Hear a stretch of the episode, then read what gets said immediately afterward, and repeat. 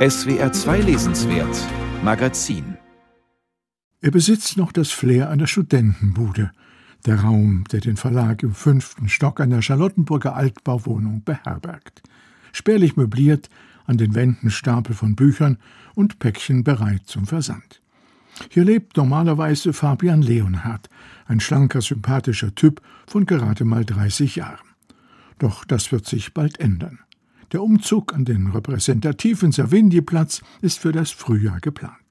Denn der Trabantenverlag ist eine Erfolgsgeschichte, wie Verleger Fabian Leonhardt erzählt. Wir haben angefangen als Studenten selber Gedichte zu schreiben, haben Gedichte gesammelt, haben dann die ersten kleinen Gedichthefte gedruckt. Das waren ganz kleine Auflagen, 500 Stück am Anfang. Und die haben sich aber so gut verkauft, dass das erste Mal, ich sag mal so, ein bisschen Geld auf dem Studentenkonto war. Und dann stand ich halt vor der Entscheidung, irgendwie verreisen von dem Geld oder ernsthaft versuchen, einen Verlag aufzubauen. Es war ja quasi mitten im Lockdown die Gründung. Dann haben wir diese Anthologie gemacht, Lockdown-Lyrik, in dem wir Gedichte gesammelt haben von ganz, ganz vielen Menschen aus dem Lockdown. Das hat auch gut funktioniert. Und dann kam halt ein zum anderen. Wenn Fabian Leonhardt im Pluralis Majestatis spricht, umschreibt er bescheiden seine singuläre Funktion. Der Trabantenverlag ist bis jetzt ein Ein-Mann-Unternehmen mit einer Zweigstelle in Barcelona, dem Europäischen Schaltzentrum für spanischsprachige Literatur, einem der thematischen Schwerpunkte des Programms.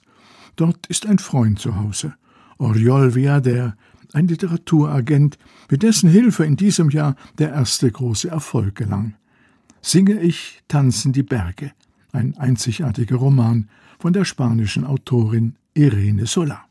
Pero es una novela que, que se hace preguntas dieser Roman stellt grundsätzliche Fragen nach dem Leben außerhalb der Städte, nach dem Umgang des Menschen mit der Natur und dem Menschen, der alles beherrschen will, Fragen der Gewalt, von Leben und Tod. Ich beschäftige mich aber auch mit dem Problem der Sprache, denn alle Personen im Roman charakterisiere ich besonders durch ihre unterschiedliche Ausdrucksweise. Und ich experimentiere gern mit dem Perspektivwechsel. Wer spricht da eigentlich? Außerdem erzähle ich unbekannte, verlorene, verdrängte Geschichten. Dieses Buch ist ein Bestseller, in mehr als 20 Sprachen übersetzt. Ihn zu erwerben war für den kleinen international noch namenlosen Verlag ein immenses Risiko. Ich habe halt wirklich auch ein bisschen tiefer in die Tasche gegriffen am Ende, weil ich gesagt habe, wir geben uns das gesamte Geld, was wir verdient haben, bis auf den letzten Cent raus und kaufen diese Rechte weil ich an diesen Text halt so geglaubt habe, weil er mich so fasziniert hat.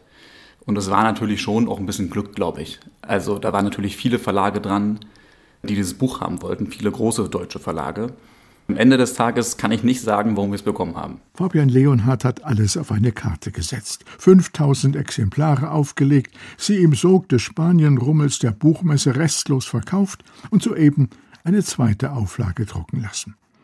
Im nächsten Jahr wird der iberoamerikanische Schwerpunkt um Autorinnen aus Argentinien und Chile vergrößert und um einen weiteren Roman von Irene Solar, Die Dämme, ihr literarisches Debüt. Noch ist das Programm leicht überschaubar. Die Bücher sind jedoch nicht zu übersehen und sorgfältig ausgestattet mit farbigen Rücken, Hardcover-Umschlag und Lesebändchen. Die Cover mache ich ja mehr oder weniger selber. Das ist sozusagen Chefsache. Das ist ja das, was die Leute im Buchladen als erstes sehen. Und deswegen ist Design natürlich enorm wichtig. Ich finde es total unklug, jedes Buch neu zu machen. Man braucht irgendwie einen Wiedererkennungswert. Und die Entscheidung, keinen Schutzumschlag zu nehmen, war von mir auch von vornherein klar, weil ich diese Schutzumschläge einfach, mich nerven die persönlich. Die, die gehen bei mir kaputt, ich zerknicke die. Ich mag das, wenn das einfach glatt und rein ist. Nicht mehr als ein Dutzend Titel sind bis jetzt lieferbar. Natürlich werden die lyrischen Anfänge fortgesetzt, um Antikriegslyrik und einen Band mit Gedichten von Irene Solar. Zwei Themen beschäftigen Fabian Leonhardt besonders. Klimakrisen, neun Perspektiven heißt ein Band mit Essays und enterbt uns doch endlich ein weiteres Buch. Wir sind ein junger Verlag, wir haben viele junge Autorinnen und wir müssen natürlich die Themen anpacken, die irgendwie wichtig sind. Die kann ja nur unsere Generation beantworten. Jetzt gerade ist ein Buch rausgekommen zum Thema Erben, weil Erben ja auch so ein ganz zentrales Thema ist, wenn es um soziale Ungerechtigkeit geht. Und diese Themen müssen halt, müssen von einem jungen Verlag kommen, müssen von Autoren kommen, die vielleicht 30 sind, die 35 sind, weil Wir müssen am Ende ja die Probleme lösen in 10, 20, 30 Jahren. Janik Hahn, ein junger Publizist und Vorsitzender der SPD Berlin-Mitte, hatte vor ein paar Jahren eine Erbschaft gemacht, danach festgestellt, dass dies eigentlich sehr ungerecht ist und nach den Ursachen geforscht.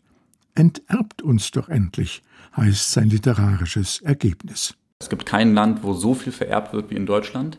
Erben ist, ist der Faktor, der halt arm und reich immer weiter auseinander trennt, weil die einen erben immer mehr und ein großer Teil erbt einfach überhaupt nichts. Dieses Thema werde ich auch im Verlag in den nächsten Jahren noch weiter stärken. Der Trabantenverlag. Ein mutiges und engagiertes Wagnis auf dem deutschen Buchmarkt.